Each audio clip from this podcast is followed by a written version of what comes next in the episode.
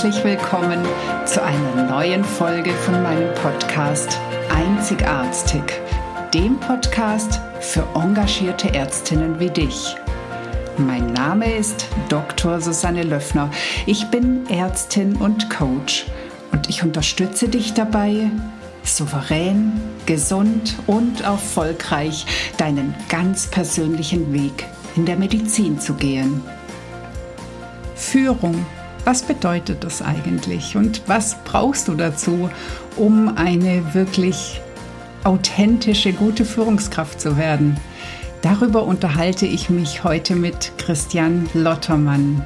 Er ist nicht nur Führungskräfte-Coach, sondern er ist auch selbst Führungskraft. Und was für ihn wichtig ist und was er auch den anderen Menschen mitgeben möchte, das teilt er heute in diesem ganz tollen Interview. Und ich bin ganz sicher, dass auch du dich mitgerissen fühlst von seinen Ideen, von seinen Ansichten.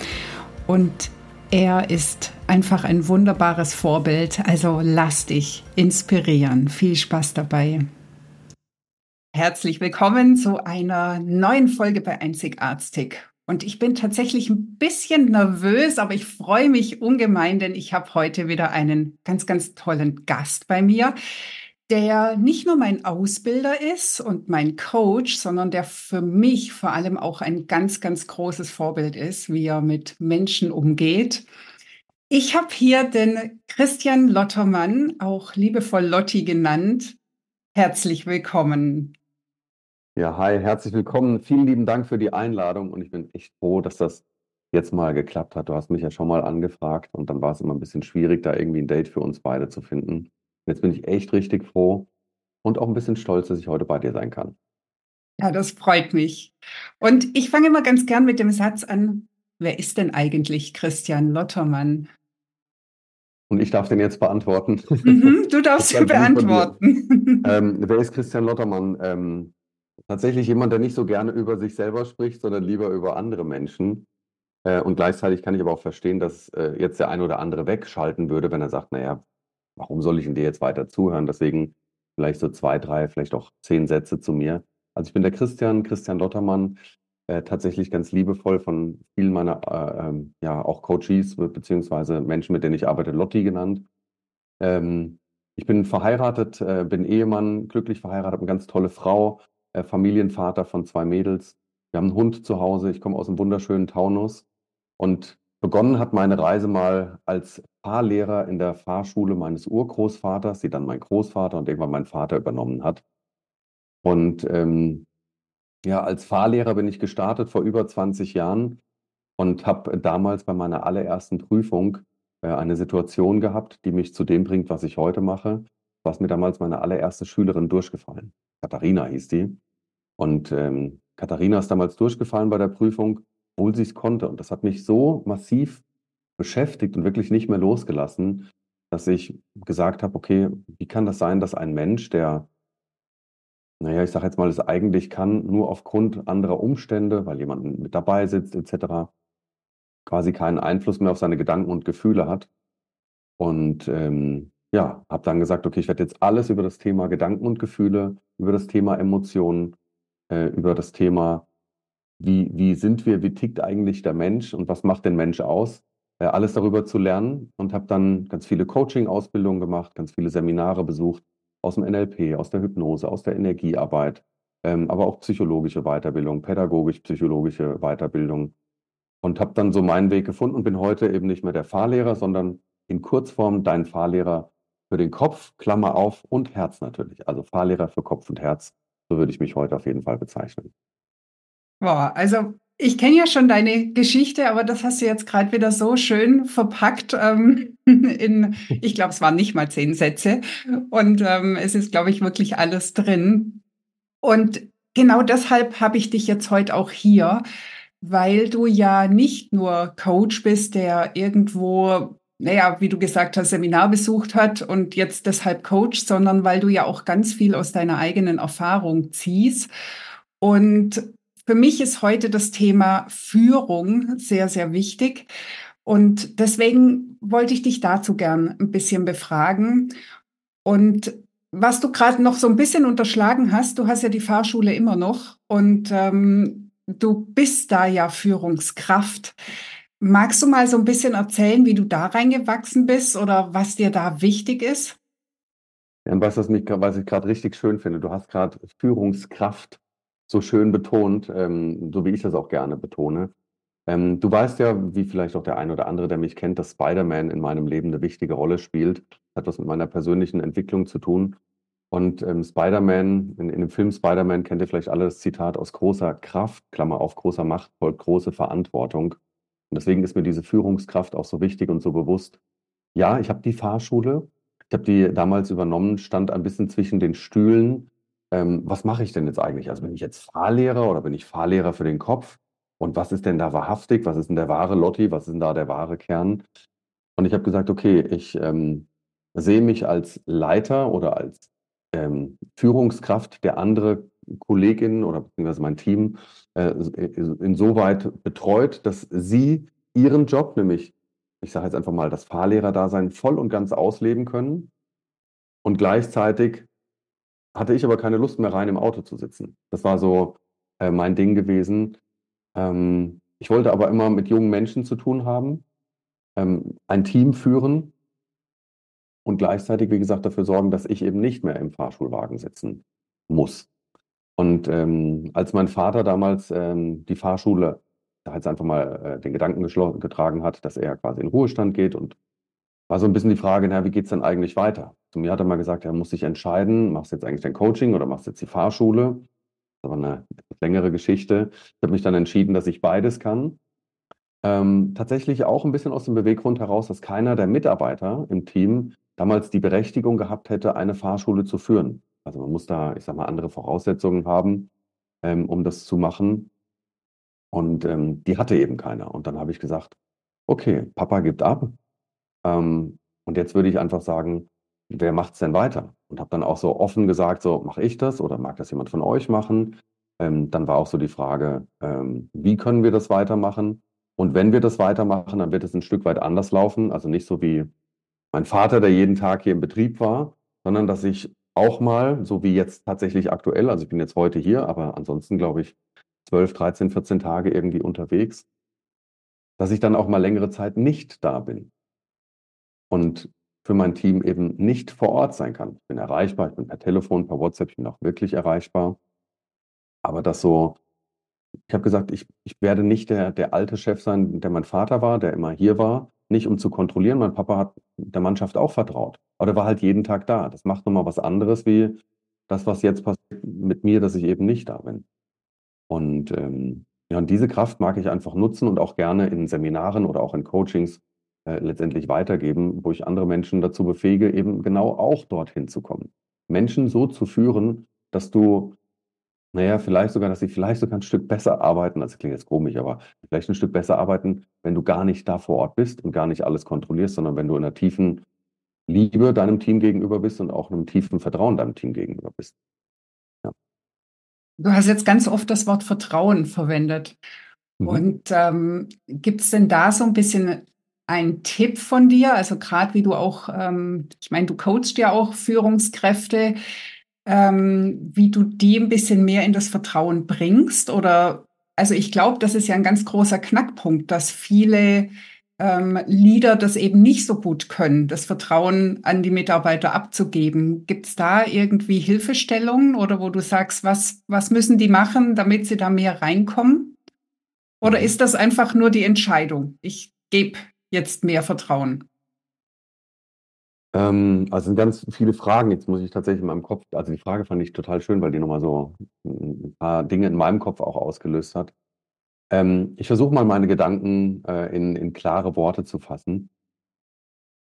Vertrauen ist tatsächlich einer meiner wichtigsten Werte, weil damit beginnt alles. Vertrauen ist, ich sage jetzt mal nicht nur, wie es in der Werbung früher gesagt wurde, Vertrauen ist der Anfang von allem.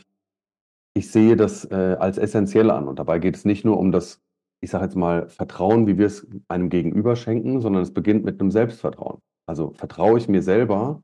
Wenn ich mir selber vertrauen kann, glaube ich, kann ich ein Stück weit mehr auch anderen vertrauen. Wenn ich mir selber schon nicht traue, wie will ich denn dann anderen trauen können?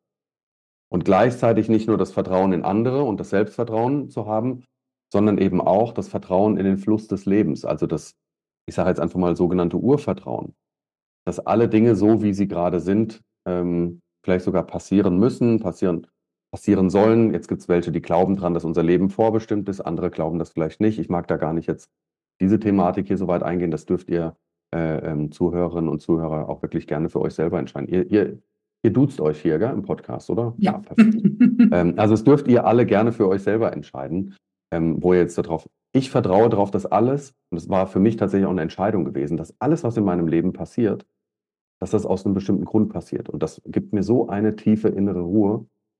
Und begonnen hat das tatsächlich ähm, bei mir, dass ich irgendwann in einer Meditation, das ist schon ganz viele Jahre her, die Anbindung zum Urvertrauen wiedergefunden habe. Also ich wirklich gemerkt habe, wenn ich dem Fluss des Lebens vertrauen kann, mir und meinen eigenen Entscheidungen vertrauen kann, kann ich es meinem Gegenüber noch ein Stückchen besser. Und der zweite Gedanke, den ich dazu mit reingeben mag, auch der hat was mit einer Entscheidung zu tun. Ähm, wenn ich einem anderen Menschen vertraue, gibt es Menschen, die sagen, naja, Vertrauen muss man sich erstmal verdienen. So, das musst du dir erstmal verdienen. So, und dann kann ich gucken, ob ich dir irgendwann vertrauen kann. Wie wäre es aber, wenn du sagst, ich beginne damit, dir zu vertrauen und schenke es dir, lieber neuer Mitarbeiter, den ich ja vielleicht noch gar nicht kenne, dass ich sage, ich vertraue dir, ich vertraue dir jetzt wirklich einfach mal. Und es würde sich eher wie ein Stück weit mit abbauen, anstatt dass es sich erst aufbauen muss. Dieser, ich sage jetzt einfach mal, Gedankenwechsel kann etwas völlig Neues in dir auslösen. Das ist so ein bisschen, ähm, ich, ich weiß nicht, ob du die Geschichte kennst von Lehrern, die sagen, ähm, ja, eine gute Note, die muss man sich verdienen. Also erstmal habt ihr alle eine 6. So, und wenn ihr gut seid, kriegt ihr eine 1. Dass es aber auch Lehrer gibt, die sagen zu Beginn eines Schuljahres, wenn ich euch heute allen eine Note geben würde, ihr würdet alle von mir eine Eins bekommen. Und ich freue mich, wenn ihr die bis zum Schuljahresende behaltet. Und ich finde es einfach so eine Möglichkeit, da gibt es auch kein richtig und kein falsch. Das darf auch jeder für sich selber entscheiden. Aber ich sage ganz ehrlich, ich mag erstmal diesen Vertrauensvorschuss geben, weil wenn ich den schon nicht habe, auch im Sinne meiner Klienten, man äh, kennt das selber, wenn ich bei meinen Coachings stelle ich in der Regel die Rechnung danach. Also ich mache ein Coaching und dann kommt irgendwann die Rechnung. Und ich finde es total krass, dass ich, ich habe selber schon Coachings auch genommen, dass es ganz viele Coaches gibt, die stellen mir die Rechnung vorab, also wirklich äh, äh, vorab, obwohl ich das Coaching vielleicht erst in vier Wochen habe. Und dann denke ich manchmal so, krass, vertrauen die ihren Klienten nicht, also dass die das vielleicht nicht zahlen oder was auch immer. Also ich habe auch ganz, ganz selten irgendwelche Verträge mit Seminarteilnehmern oder so irgendwas, weil ich, auch da bin ich im Vertrauen. Vielleicht würden manche sagen, ja, dann, was, was passiert dann, wenn du dann mal beschissen wirst? Ich glaube, ich werde nicht beschissen, weil ich das überhaupt nicht in mein Feld lasse, weil ich das gar nicht irgendwie mit reingebe. Und ein Stück weit würde ich dann auch denken, wer muss denn damit leben? Muss der andere genauso. Hm. Also, und da sage ich, Karma is a bitch. also ich hoffe, dass ich meine Gedanken, die genau in dem Moment kamen, so reingeschossen, dass ich sie verständlich mit rübergebracht habe. Also dass es um das Selbstvertrauen geht, das Urvertrauen geht, ähm, das Vertrauen aber auch äh, ähm, in mein Gegenüber äh, und gleichzeitig eben so diese, diese Art und Weise, naja, wie mag ich denn beginnen, meine Entscheidungen zu treffen, beziehungsweise wie mag ich denn Vertrauen überhaupt, muss es sich aufbauen oder ist es schon da und kann sich nur verlieren? Das äh, ja, darf jeder für sich selbst entscheiden. Ich habe dir wirklich ähm, spannend, gespannt gelauscht.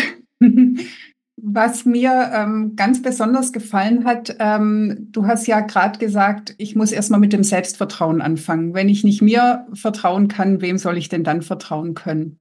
Und das bringt mich so ein bisschen zu dem Thema, was mir immer ganz wichtig ist, dass Führung mit Selbstführung beginnt. Also dass es ja eigentlich immer in meinem Sein, in meinem Auftreten ähm, startet und wir nur dann gut führen können, wenn wir uns selbst auch gut kennen. Würdest du das auch so unterschreiben oder ist das auch ein Punkt, den du in deinen Coachings angehst? Äh, ja, auf jeden Fall. Ähm, ich finde es total spannend, wenn ich ähm, zum Beispiel eine Anfrage habe. Ich habe gerade vor ein paar Wochen wieder eine Anfrage gehabt. Das ist echt, das ist manchmal typische Anfragen. Und das, liebe Führungskräfte da draußen, das meine ich gar nicht jetzt irgendwie wertend oder wert oder ich mag, meine ist wertschätzen, das, was ich euch jetzt mitgebe. Ähm, ich kriege manchmal Anrufe, Hallo Herr Lottermann, Sie sind mir empfohlen worden. Es gibt ein Riesenproblem. Ich glaube, Sie müssten mein Team mal auf links drehen. Ähm, da ist ja es ist völlig durcheinander gelaufen. Also was die sich erlauben, und dann hörst du schon, was weiß ich, so auch heraus, was da alles passiert. Und dann stelle ich meistens eine Frage, und das ist auch eine Frage, die wir uns selber stellen dürfen. Und das ist die Frage, wie viel habe ich damit da, dazu tun? Also wie viel trage ich dazu bei, dass es so ist, wie es ist? Und ich glaube, der Fehler ist, dass wir ganz häufig anfangen, erstmal nur im Außen zu suchen, die funktionieren nicht, das passiert nicht. Bin sogar ein Stück weit davon überzeugt, dass jeder Chef den Mitarbeiter bekommt und in seinem Team hat, den er verdient hat. Also ein Stück weit, jetzt schon frech vielleicht, dass ich sage, guck dir einfach mal an, wenn du, Klammer auf, vielleicht ein faules Ei in deinem Team hast, was hat das mit dir selber zu tun, dass du dafür gesorgt hast, dass, dieses, dass diese Person überhaupt da ist. Kann es sein, dass der ein oder andere den Impuls hat, vielleicht aus dem Podcast hier wegzuschalten. Aber wenn du mal ganz ehrlich zu dir bist, kann es etwas mit dir, es muss nicht so sein, aber es kann vielleicht sein, wie viel hast du dazu beigetragen, dass diese Person, ich sage jetzt mal, überhaupt da ist? Hast du es nicht vielleicht schon vorher gewusst, dass du gedacht hast, ich weiß nicht, ob der passt, aber irgendwie, ich habe jetzt so eine Not, ich habe jetzt so einen Mangel, dass ich, Hauptsache, ich habe dann jemanden mit drin. Ähm, und deswegen glaube ich, beginnt es immer bei mir selber, also A, mit der Ehrlichkeit mir selbst gegenüber, aber auch der anderen Person. Es wäre ja unehrlich ihr gegenüber, wenn ich ihr das Gefühl gebe, natürlich passt du hier in das Team und du hast schon so eine, selbst wenn es nur so eine dunkle Vorahnung ist, dass es vielleicht nicht lange gut gehen kann. Also, dass du wirklich, ja, ich sage jetzt einfach mal, da bei dir anfängst, ähm, das zu beobachten, deine eigenen Gedanken und Gefühle zu beobachten. Und wenn eben diese Anfragen kommen, dann stelle ich ganz häufig diese Anfragen im Sinne von, ähm, wie viel hat das denn mit Ihnen zu tun, beziehungsweise wie viel tragen Sie denn dazu bei? Und dann gibt es manche, tatsächlich Menschen auch am Telefon, Führungskräfte, die erstmal ein bisschen empört sind, dass ich diese Frage stelle. Und dann sage ich, ganz ehrlich, ich mache das nicht, um hier den Coach raushängen zu lassen. Ich mag das auch nicht machen, um Ihnen jetzt hier aufs Füßchen zu treten oder um hier irgendeine Schuld zu suchen, sondern ich frage einfach nur, es ist eine ganz normale, aus dem Herz gestellte Frage. Und wenn Sie sagen, ganz ehrlich, ich trage gar nichts dazu bei, selbst wenn die jetzt bei der Führungskraft B wären oder C oder D oder E oder F, die würden sich immer genauso verhalten. Und ich glaube, das kannst du, wenn Sie ganz ehrlich zu sich selber bin, würden Sie sagen, naja, ein Stück weit bin ich ja auch Rädchen im System. Wenn ich jetzt A bin, würden Sie sich wirklich exakt, genau exakt so verhalten, auch bei Führungskraft B und C und D? Glaube ich nicht. Ich glaube immer, dass es ein bisschen auch, ein bisschen oder ein bisschen mehr oder vielleicht auch sehr viel mit der Person zu tun hat, die eben vorne an der Spitze steht. Und dann ist auch die Frage, naja, wie sehe ich denn dieses Spitze, diese Spitze an? Bin ich jetzt derjenige, der von oben peitscht? Bin ich derjenige, der voranläuft? Bin ich derjenige, der antreibt? Oder bin ich einfach derjenige, der vielleicht den kreativen Raum erschafft, den kreativen Raum hält, in dem sich mein Team letztendlich auch ausbreiten darf? Und das nächste ist, auch da haben wir gerade im Vorgespräch drüber gesprochen, wie wichtig ist das, ähm, ich sage jetzt einfach mal, alle vielleicht auch neurobiologischen Grundbedürfnisse leben und erfüllen zu können. Was so viel heißt wie ähm, Führungskraft, die darf super lieb und super nett sein, sie darf aber auch mal ein bisschen liebevoll in eine Klarheit kommen und einfach mal sagen, nein. Und sie muss es nicht begründen. Oder auch mal Stopp. Oder vielleicht auch mal, muss nicht zwingend lauter. Es geht nicht um Lautstärke, sondern es geht einfach um Klarheit.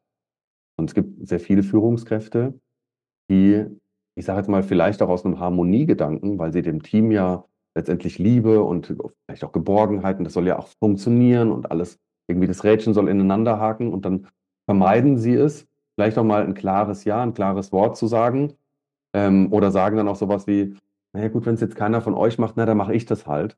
Anstatt einfach mal zu bestimmen, so stopp, dann machst du das jetzt, Felix, oder du machst das, äh, ähm, Malina, oder du machst das. Also wirklich mal so eine Klarheit zu haben. Und ich glaube, wenn wir lernen, dass Klarheit gar nicht irgendwie als arrogant oder als negativ oder als ärgerlich oder als äh, schlecht bewertet wird, sondern dass Klarheit ganz vielen Menschen hilft, weil es auch ein Stück weit eine Sicherheit und eine Struktur gibt, weil der Klient sofort weiß oder weil, weil mein Mitarbeiter sofort weiß, okay, mein Chef, der weiß, was er tut. War vielleicht jetzt nicht schön, aber der hat uns zumindest eine, der hat uns zumindest eine, eine, eine Ansage gemacht. Ich glaube, das sorgt auch dafür, dass ganz viele Menschen auf einmal entspannen können und in Leichtigkeit auf die Arbeit gehen können. So, und wer den Motivkompass kennt, hatten jetzt vielleicht auch schon ein Stück weit rausgehört. Hast du wahrscheinlich auch schon mal drüber gesprochen. Darüber habe ich auch schon gesprochen und ähm, ich fand es gerade total spannend, weil ohne dass du ja wirklich viel mit dem medizinischen System zu tun hast, außer dass du auch ab und zu, soweit ich weiß, Ärzte coacht, aber ähm, sonst vielleicht eher als Patient. Und trotzdem hast du gerade zwei so wichtige Punkte angesprochen. Und zwar das eine, du hast gesagt, aus dem Mangel heraus ähm, irgendwelche Mitarbeiter einstellen. Und das ist ja gerade so gang und gäbe an Kliniken durch den Personalmangel, dass dann so kommt, ähm, bring mir irgendeinen Arzt, Hauptsache, er besetzt die Stelle, ganz egal, was er kann und was er tut. Und ähm, also das ist ja genau das. Und dann ärgert man sich nachher, dass man vielleicht jemanden im Team hat, der da gar nicht reinpasst, der da gar nicht dazugehört. Aber es ist einfach nur dieses, oh Gott, irgendjemanden brauche ich. Ähm, und das andere, was auch sehr spannend ist, ähm, dass du gerade ähm, den Motivkompass mit grünem und rotem Feld genannt hast. Also, dass viele in der, im grünen Feld, in der Harmonie und Geborgenheit stecken und so versuchen zu führen und eben das rote Feld mit Durchsetzung und Einfluss gar nicht wirklich nutzen oder nicht genügend nutzen. Und da habe ich ja inzwischen die Theorie, dass genau dieses Problem im medizinischen System oder vor allem auch im sozialen Bereich sehr häufig auftritt, dass es eben sehr, sehr viele Menschen in diesen Bereichen gibt, die eben doch sehr harmoniegeprägt sind oder harmoniebedürftig sind, die dann, also wenn man jetzt zum Beispiel die ärztliche Karriere ansieht, du fängst als Arzt an, wirst irgendwann Facharzt, Oberarzt und dann vielleicht Chefarzt, aber du bist ja trotzdem der gleiche Persönlichkeitstyp. Du hast ja, wenn du nicht dran arbeitest, bist du ja trotzdem dieser harmoniebezogene Mensch und sollst dann plötzlich die Führung übernehmen. Und da sehe ich ganz, ganz oft das große Problem, dass das alles liebe Menschen sind, sehr fürsorgliche Menschen, sehr ähm, auf andere oder auf das Wohl anderer bedacht sind, aber sich schwer tun, in die Durchsetzung zu gehen. Und so wie du mich kennst und da du ja auch äh, mein Coach bist, weißt du, dass ich dieses Thema auch habe und ähm, auch da selber viel lernen durfte und auch tatsächlich noch lernen darf. Und ähm, deswegen hat mir das jetzt gerade gefallen, dass du das aus einem anderen Kontext ganz spontan auch so genannt hast. Ich habe sogar noch eine Ergänzung dazu, wenn du magst. Okay. Ähm, ich meine, das Spannende ist ja, warum ist das so? Vielleicht auch gerade an Kliniken. Ähm, klar, weil Heilberufe, die Menschen, die in Heilberufen unterwegs sind, sind tatsächlich sehr häufig im grünen Feld unterwegs, weil es geht ja gar nicht nur um sich selbst, sondern viel auch eben um andere, anderen zu helfen. Klar gibt es auch vielleicht den einen oder anderen Arzt, der, was weiß ich, sich irgendwo auf dem Titelbild oder was weiß ich, sich, sich irgendwo da sehen möchte und ein bisschen in eine Arroganz mit hineingeht. Tatsächlich habe ich ein bisschen was mit Medizin zu tun gehabt, weil ich nach dem Abitur Rettungswagen gefahren bin, zwei Jahre lang und Rettungssanitäter war. Und äh, das war aber so das äh, Einzige, was ich tatsächlich damit gemacht habe. Und jetzt vielleicht nochmal, du hast gesagt, so dieses grüne Feld, das kennen ja jetzt auch deine äh, ähm, ja, Zuhörerinnen und Zuhörer schon, dieses grüne Feld, dann denken viele immer, naja, jetzt bin ich im grünen Feld, dann bin ich lieb und im roten Feld, da bin ich ein bisschen ärgerlich und wütend. Tatsächlich geht es gar nicht darum, das rote und das grüne Feld irgendwie jeweils zu verlassen. Viele denken immer, ja, entweder bin ich lieb oder ich bin halt ein Arsch. Nee, es geht darum, nicht entweder oder, sondern ein und gleichzeitig daraus zu machen. Also, dass ich tatsächlich Rot und Grün in der Verbindung habe, dann bin ich doch in meiner Mitte. Weil das ist so, Lieblingsbeispiel dazu ist, ähm, vielleicht jetzt, was jeder kennt, ihr seid im Restaurant, das Essen hat euch nicht geschmeckt. Jetzt gibt es die grüne Variante, wie ich darauf reagieren kann.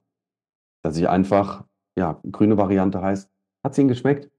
Ja, mhm, hat geschmeckt.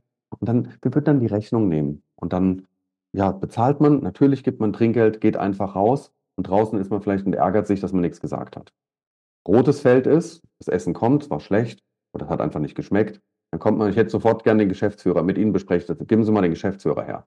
So, wer soll den Fraß hier essen? Also das bezahle ich nicht. Lassen Sie sich doch was einfallen. Google-Bewertung geht raus.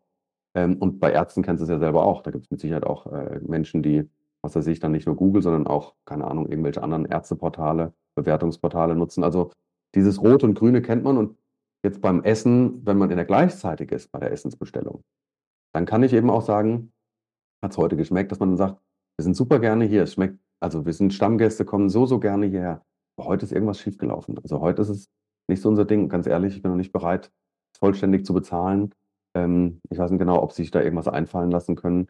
Ähm, und vielleicht sind die ja sogar froh, dann die Menschen, dass sie ja, vielleicht auch jemand darauf aufmerksam gemacht hat und dass sie eben nicht an einen roten gerannt sind, der jetzt vielleicht ein bisschen böse geworden ist. Und um den Grünen vielleicht noch ein Stück weit was mitzugeben, wenn ihr im Grünen seid und ihr euer rotes Feld mit aktiviert und es eben gleichzeitig mitbenutzt, dann ist das nicht böse oder gemein, sondern dann ist das, wäre unterlassene Hilfeleistung, wenn ihr es eben nicht ansprechen würdet und einfach nur im grünen Feld bleibt.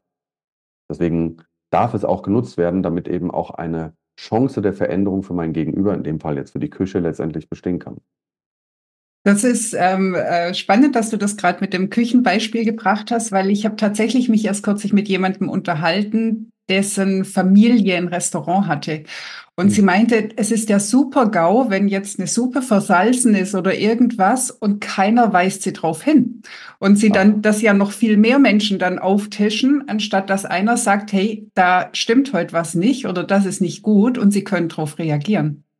Also, ne, insofern äh, kann ich das nur bestätigen. Und ähm, wir hatten es ja vorhin, als wir uns noch unterhalten haben vor dem Podcast, hatten wir ja kurz noch über Ärgerenergie geredet oder über Ärger, dass Ärger auch ganz wichtig ist. Und da fällt mir gerade noch ein Beispiel ein. Eine Klientin von mir hat irgendwann mal gesagt, ähm, ja, aber ärgern darf man sich doch gar nicht, das ist doch gesellschaftlich gar nicht anerkannt. Und in dem Moment habe ich mir so überlegt, ist das tatsächlich so oder ist das nur der Blick von jemand, der im grünen Feld ist? Also, dass ähm, Ärger quasi von der ganzen Gesellschaft abgelehnt wird, weil ich glaube, jemand, der doch sehr durchsetzungsstark ist und sehr viel in dieser Position agiert, ich glaube, der macht sich gar nicht so viel Gedanken über Ärger. Oder wie würdest du das sehen?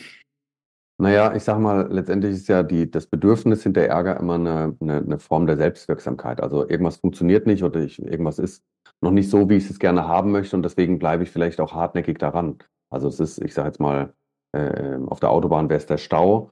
Ähm, im, im, was weiß ich, beim, beim Patienten jetzt, wenn wir das Beispiel mal nehmen, ein Patient kommt und der kommt seit ein paar Wochen zu dir und irgendwie hat man immer noch nicht die Lösung gefunden. Es ist so die Frage, wenn ich keine Ärgerenergie hätte, also dann bleibe ich ja unter Umständen gar nicht weiter am Ball, um das noch herausfinden zu wollen, weil ich dann irgendwann in so eine, in so eine Egalhaltung gehe. Das ist ja Ärger darf halt nicht auf mich selber sein. Ach scheiße, ich habe das immer noch nicht gefunden, sondern diese Ärgerenergie sorgt ja dafür, dass ich auch dranbleibe.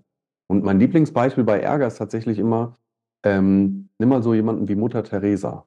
Also wo viele sagen würden, na, das ist doch voll so die liebe Oma gewesen oder so eine, so eine, so eine liebe Dame, aber die war einfach, die hat sich so geärgert, dass mit Menschen blöd umgegangen wird oder doof umgegangen wird, dass sie einfach gesagt hat, diesen Ärger, ich, ich mache jetzt einen Mund auf. Oder nimm Martin Luther King, je nachdem, welches Beispiel man nimmt. Ja? Ähm, der ist auch einfach, der hat sich so geärgert, wie über äh, farbige, dunkelhäutige Menschen letztendlich gesprochen wird, dass er gesagt hat, ich, jetzt auf, ich mache jetzt meinen Mund auf. Und deswegen ist Ärger, kann immer eine richtig gute Energie letztendlich haben, und die dürfen wir auch nutzen. Guck mal, nimm mal, äh, das ist ja das, was ich ähm, euch auch zum Beispiel bei M-Trace erzählt habe, ähm, dass Ärger zum Beispiel gepaart mit Interesse, also auch als Emotion Ärger und Interesse, dass die beiden so unfassbar wichtig sind dafür, dass wir in eine Aktion kommen, dafür, dass wir dranbleiben, dafür, dass wir, das ist ja dieses bekannte Wort Grid, also dass ich wirklich dranbleibe, äh, aber nicht in einer Besessenheit, sondern in einer, mh, hm, in einer vielleicht auch ich nenne es immer ausgeglichenen, gesunden Form. Ich bleibe so lange dran, bis ich das auch wirklich gefunden habe. Und deswegen, ich möchte auf meinen Ärger gar nicht verzichten. Ich bin froh, dass ich den habe, weil ich, wenn, wenn etwas auch bei einem Klienten nicht funktioniert oder wenn, was weiß ich, vielleicht was in meinem Team nicht funktioniert, dann will ich nicht böse ärgerlich sein, sondern diese gute Erschaffungsenergie von Ärger letztendlich nutzen. Ähm, und, und deswegen glaube ich, darf es, aber das ist vielleicht auch jetzt zu weit ausgeholt, einfach mal wenn du, lieber Zuhörer, Zuhörer, wenn ihr euch einfach mal damit beschäftigt, sind denn eigentlich, was steckt denn in den Emotionen drin? Also wofür sorgen die? Und dass es kein gute und kein schlechte Emotionen gibt, sondern dass es immer nur Emotionen gibt, die entweder funktional sind oder dysfunktional sind. Also die uns sehr gut helfen oder die uns letztendlich ausbremsen können. Und wenn dein Ärger so eingestellt ist, dass er dir hilft, ja, mega cool. Das ist manchmal ein richtiger Antrieb, wie eine Rakete, die du einfach, wo du die Schub, den Schub umdrehst und der dich so befeuert, dass du deine Ziele auch erreichen kannst. Ähm, auch auf eine liebevolle Art und Weise. Wenn du es aber gegen dich verwendest, ähm, dann hältst du dich eher klein und sorgst dafür, dass du ähm, ja vielleicht bestimmte Dinge nicht ansprichst oder aussprichst. Und jetzt gerade auch für die Führungskräfte, die hier sind, dann wäre es, ich wiederhole mich da, aber es ist so wichtig, wenn wir Dinge nicht ansprechen aus einem Harmoniebedürfnis heraus, dann ist es unterlassene Hilfeleistung. Und das darf nicht sein, weil es geht immer darum, dass es nicht nur dir gut geht, sondern auch, dass es deinem Gegenüber und damit dem Wohle aller gut geht. Und dass dieser, dieser, ich sag jetzt einmal, Dreiklang des Erfolgs, den darfst du immer im Hinterkopf haben. Du hast ähm, gerade ganz schön noch gesagt, dass man diesen Ärger dann auch mit der Harmonie verbinden kann oder aus der Harmonie heraus, weiß nicht mehr genau, wie du es formuliert mhm. hast. Ich glaube, das ist ja tatsächlich auch oft die Fehlinterpretation oder die Angst, dass Ärger dann, Entschuldigung, dass Ärger dann bedeutet, dass man irgendwie blind links irgendwo draufschlägt. Aber darum geht's ja gar nicht. Es geht ja um dieses nach vorne streben, ein Hindernis aus dem Weg räumen. Ähm, und das kann man ja auf eine sehr nette Art und Weise machen. Also bin da völlig bei dir, auch wie gesagt, wenn ich da noch Übungspotenzial selber habe.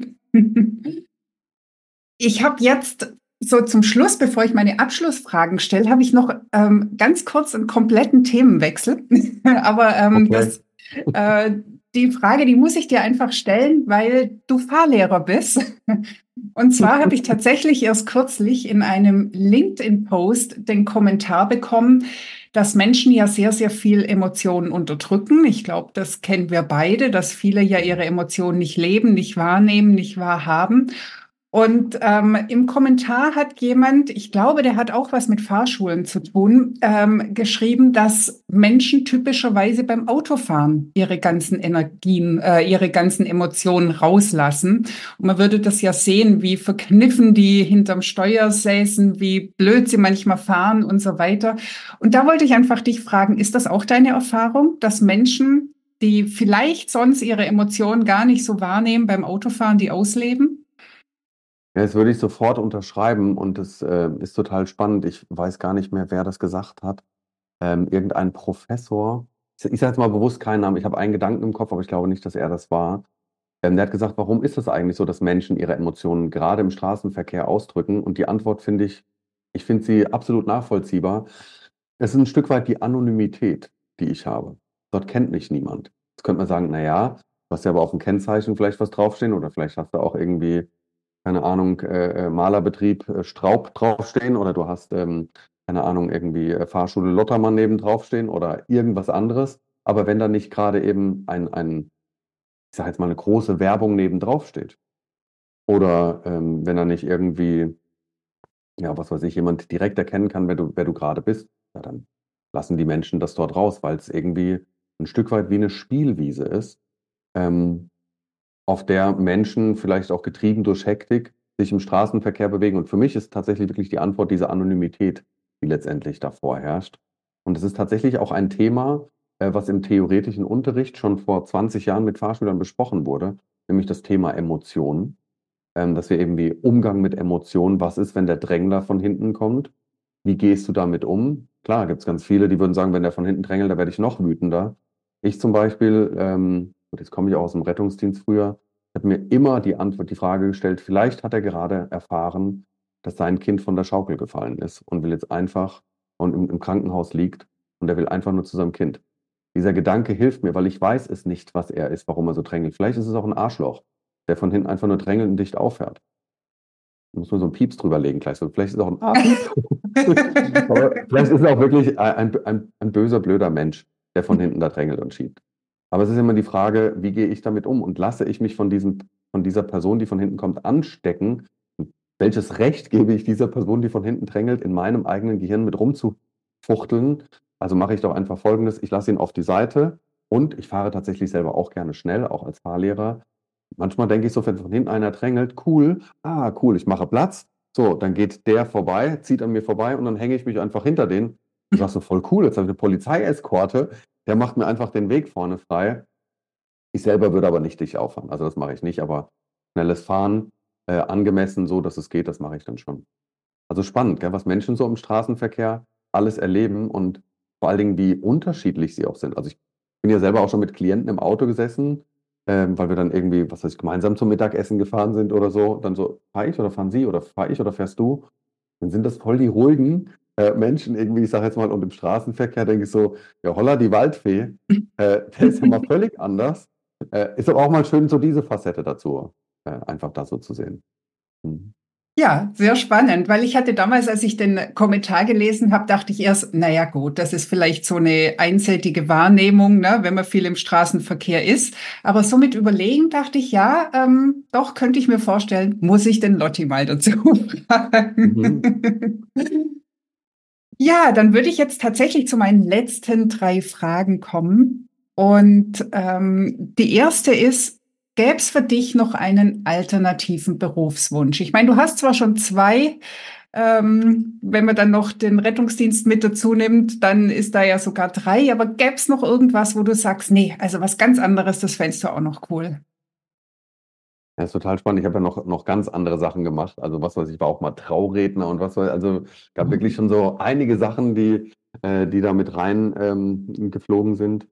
Ähm, ja, wenn du mir so die Frage stellst, ähm, das wird, hört jetzt komisch an, aber es sind tatsächlich zwei Sachen, ähm, die es wären, ich wäre super gern zur Polizei gegangen. Also es war immer so, also zur Polizei, und zwar zur Kriminalpolizei, das hätte ich gerne gemacht. Äh, und fast ein bisschen lieber wäre ich tatsächlich in die äh, medizinische Richtung gegangen. Also ähm, Arzt oder Ärztin, aber nicht, weil ich dir jetzt gegenüber sitze und vielleicht auch der ein oder andere Arzt dir zuhört, sondern weil ich einen maximalen und großen Respekt äh, ähm, vor dem habe, was letztendlich äh, Ärzte leisten können. Und ähm, ich hätte mir aber tatsächlich, wenn ich Arzt gewesen wäre, wenn ich Medizin studiert hätte, wahrscheinlich, ähm, also für mich kamen immer drei Richtungen und die werden jetzt wahrscheinlich auch für die, die, die jetzt zuhören, es wird wahrscheinlich ein bisschen sich vielleicht auch komisch anhören, aber es gab drei Richtungen, die mich interessiert hätten. Das wäre die Gynäkologie gewesen, die Pädiatrie gewesen und tatsächlich die Rechtsmedizin. Ähm, ich kann gar nicht sagen, warum das so ist. Äh, die Rechtsmedizin, klar, verbinde ich natürlich ein Stück weit auch mit dem, dass mich Polizei, Polizeiarbeit sehr interessiert. Ich habe unfassbar viele Bücher dazu gelesen, ähm, mich eben auch mit der Psyche von Tätern auseinanderzusetzen, ähm, weil es letztendlich ja auch ein Teil, ich, ich sage jetzt einfach mal, in der Gesellschaft ist. Ähm, gleichzeitig die Gynäkologie. Das kam tatsächlich beim Rettungsdienst. Ich habe sehr häufig schwangere Frauen im Rettungswagen äh, liegen gehabt. Und ich sage jetzt mal ganz ehrlich, die meisten, die im Rettungswagen liegen, denen ging es richtig scheiße. Und die Damen im Rettungswagen, die wir gefahren haben, die dann zum Beispiel liegen transportiert werden, mussten, die haben gestrahlt und sich auf ihr Kind gefreut. Und das war irgendwie, das ist so, keine Ahnung, da ist auch so beides verbunden. Also sowohl das, ich sage jetzt mal vielleicht auch blöde und schlimme Diagnosen, aber eben auch ähm, die Entstehung eines Kindes, äh, der Teil der Geburt, der eben sehr, sehr schön ist. Ja, und ähm, ähm, die Arbeit mit Kindern auch sensationell. Also ähm, selber Kinder und Kinderarzt, ähm, ja, wäre mit Sicherheit auch was Cooles gewesen. Überrascht dich das? Ich nee, so ich habe mir dich gerade in allen drei Positionen so ein bisschen vorgestellt und ich könnte mir dich wirklich auch in allen dreien. Also bei, bei Rechtsmedizin fände ich es fast ein bisschen schade, weil ähm, diese Fähigkeit, mit Menschen umzugehen, das ist jetzt in der Rechtsmedizin nicht so von Belang. Ja, viele denken dann immer an denjenigen, der, was weiß ich, so sein, seine Stulle ist und einfach so auf den, auf den Leichnam ablegt. Mich hat tatsächlich, mich, mich, mich fasziniert der menschliche Körper. Also wirklich so diese, ja, auch wie er aufgebaut ist, wie, ähm, ja, wie er letztendlich, wie das Zusammenwirken ist. Ähm, und ich sage das jetzt so, weil wahrscheinlich würde ich neben der ersten Leiche stehen, vielleicht auch umkippen oder sowas, aber ich habe selber auch beim Rettungsdienst viele äh, tote Menschen gesehen oder auch in, in, abnormen Situationen tote Menschen gesehen. Und es war ähm, eher immer ein, ähm, also war keine, keine Abscheu und kein Ekel, sondern eher ein Interesse daran, mhm. Das zu sehen und ähm, vor allen Dingen dann auch helfen zu können. Und in dem Sinne, ich meine, das verbindet ja auch das, was ich heute mache mit dem Coachen, aber auch das, was ähm, letztendlich alle Berufe haben, die haben irgendetwas helfen, ist alleine herauszufinden, was ist dieser Person passiert, dass sie jetzt hier auf dem Seziertisch liegt oder liegen muss. Was ist passiert? Was hat dazu beigetragen? Und was man nicht vergessen darf, Rechtsmedizin ist ja nicht nur der Tote, der mir gegenüber sitzt, sondern unter Umständen auch der Lebende, dem etwas Schlimmes passiert ist. Und damit eben empathisch und achtsam umzugehen, um ähm, die Person so zu untersuchen, dass sie sich nicht selber noch schuldig oder schambehaftet fühlt, sondern dass sie ähm, merkt, da ist jemand, der, ähm, ja, ich sage jetzt einfach mal, empathisch mit ihr auch umgehen kann und mhm. gleichzeitig dafür sorgt, dass alles dafür getan wird, dass, ich sage mal, dass vielleicht auch schwere Verbrechen aufgeteilt oder aufge, äh, ähm, aufgelöst werden kann. Ja, cool. Also im nächsten Leben dann. Ja. Die zweite Frage, hast du eine Löffelliste? Also eine Liste, auf der steht, was du alles noch tun möchtest, bevor du den Löffel abgibst? Ähm, also ich habe sie tatsächlich nicht. Ähm, und ähm, es klingt total komisch. Ich, also ich versuche wirklich alles, was mir irgendwie in den Sinn kommt, immer sehr relativ schnell umzusetzen. Ähm, für mich ist, ähm, und habe ich gerade auch mit meinem Zwillingsbruder, den du ja auch kennst, am Wochenende äh, drüber gesprochen, ähm, weißt du, Lebenszeit, was ist das eigentlich so? Die Lebenszeit, was will ich noch machen, bevor ich den Löffel abgebe? Lebenszeit ist die Zeit, in der ich lebe. Und ich mag wirklich jeden Moment nutzen, ihn so zu nutzen, wie, ja, wie er letztendlich gerade auch da ist. Und ähm, ich kann das jetzt so in, in Kurzform gar nicht in Worte fassen, aber ich, ich mache nur ein Beispiel. Wenn mir jetzt gleich auf dem Heimweg oder auf dem Weg, ähm, gleich noch ein Termin mit meiner Tochter, wir gehen noch ins Fitnessstudio, wenn mir da jetzt irgendwas passiert und ich würde versterben, dann würden viele wahrscheinlich sagen, oh krass, hätte er nicht in den letzten Minuten lieber etwas anderes gemacht. Nein. Also ich will mich, will in keiner Sekunde irgendwie noch darüber traurig sein, dass ich doch hätte lieber etwas anderes machen wollen. Mache ich nicht mehr. Deswegen habe ich auch irgendwann gesagt, ich möchte nicht mehr im Fahrschulauto sitzen, aber ich möchte ein Team einer Fahrschule führen, weil ich es einfach mega cool finde, mit jungen Menschen letztendlich zusammenzuarbeiten aber ich möchte selber nicht mehr derjenige sein, der das ausführende Organ da ist. Und dann habe ich Menschen gefunden, die vielleicht sagen, ich will überhaupt kein Chef sein, aber ich liebe diesen Beruf so sehr. Und dann wird sich all das finden und auch all das fügen. Und deswegen in Kurzform, nein, ich habe keine Löffelliste. Ich finde es sehr spannend. Ähm, ich glaube, es gibt einige Menschen, die so antworten würden wie du. Und trotzdem habe ich bei dir das jetzt gerade so richtig mitgefühlt, dass du das auch so lebst. Also so wie ich dich kenne. Also dieses im Moment leben. Weil ich glaube, viele machen sich das tatsächlich noch vor oder ähm, hätten es gern, aber schaffen es dann doch nicht. Aber ähm, so wie ich dich kenne, tust du es einfach. Auf jeden Fall. Auf jeden Fall, absolut. Meine letzte Frage. Was würdest du dir für die Medizin wünschen? Würde ich mir für die Medizin wünschen? Ähm, ja, ich glaube, äh, und ich mag jetzt gar nicht Mediziner über einen Kamm scheren, aber ich habe Ärzte kennengelernt, ähm, die es gut finden und alles andere nicht. Und dann gibt es Ärzte, die mehr so einen integrativen Ansatz leben und ich sage jetzt mal, wo alles ein Stück weit auch sein darf und Berechtigung hat.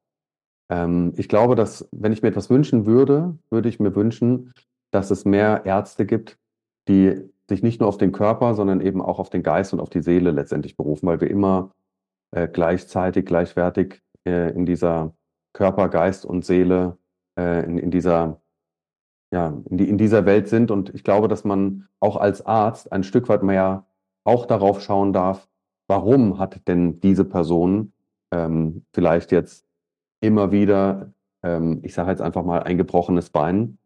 Woran kann das, also ist jetzt ein ganz plakatives Beispiel, aber warum passiert das, äh, dass eine Person immer Rückenschmerzen hat? Oder warum passiert das, dass einer Person immer wieder bestimmte, ich sage jetzt einfach mal, Krankheitsbilder unterkommen? Was könnte das eventuell vielleicht sogar mit der Psyche zu tun haben, beziehungsweise was könnte das eventuell auch mit dem Thema Emotionen zu tun haben?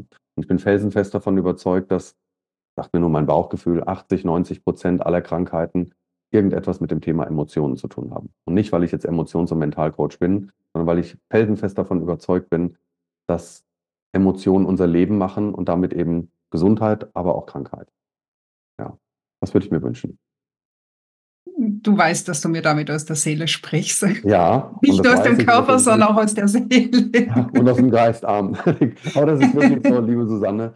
Ähm, deswegen weiß ich auch, dass es bei dir und auch bei Henna dass ich da, deswegen seid ihr auch wundervolle Vorbilder. Also, wo ich so sage, krass, ihr seid Ärzte, ihr seid Notärzte, ähm, ihr, ihr, habt äh, ähm, einen krassen, ultra krass, riesigen, großen medizinischen Hintergrund und habt euch gleichzeitig aber eben auch mit den Sachen beschäftigt, die ihr, was weiß ich, bei mir oder bei anderen gelernt habt, ähm, um euch eben auch ähm, ja mit anderen Aspekten des Lebens auseinanderzusetzen. Und das ist Wahrhaftigkeit und das ist Annehmen von Wirklichkeit. Und ähm, deswegen bin ich sehr, sehr froh, also A, dich zu kennen, euch zu kennen und B, natürlich auch, dass du mich heute hier in deinem Podcast eingeladen hast.